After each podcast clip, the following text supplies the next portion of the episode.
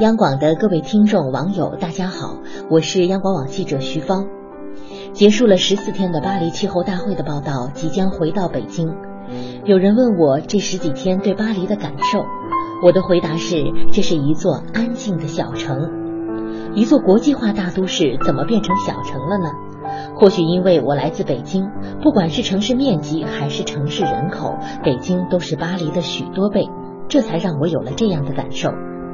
但是就在这座安静的小城中，被认为是继1997年京都议定书之后，国际社会在全球应对气候变化方面达成的最重要的国际协议——巴黎协定诞生了。大会现场经久不息的掌声和一些人眼中闪闪的泪光，让我感受到这份协定的来之不易。根据巴黎协定，各缔约方承诺在工业化前水平上要把全球平均气温升幅控制在两摄氏度以内，并提出努力限制在一点五摄氏度以内的目标。这份协定并不十分完美，有些内容还需要进一步的在行动中完善。即使不完美，也并不影响历史又往前迈出了大大的一步。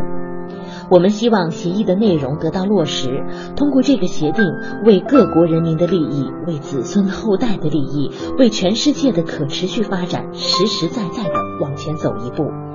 好了，各位晚安。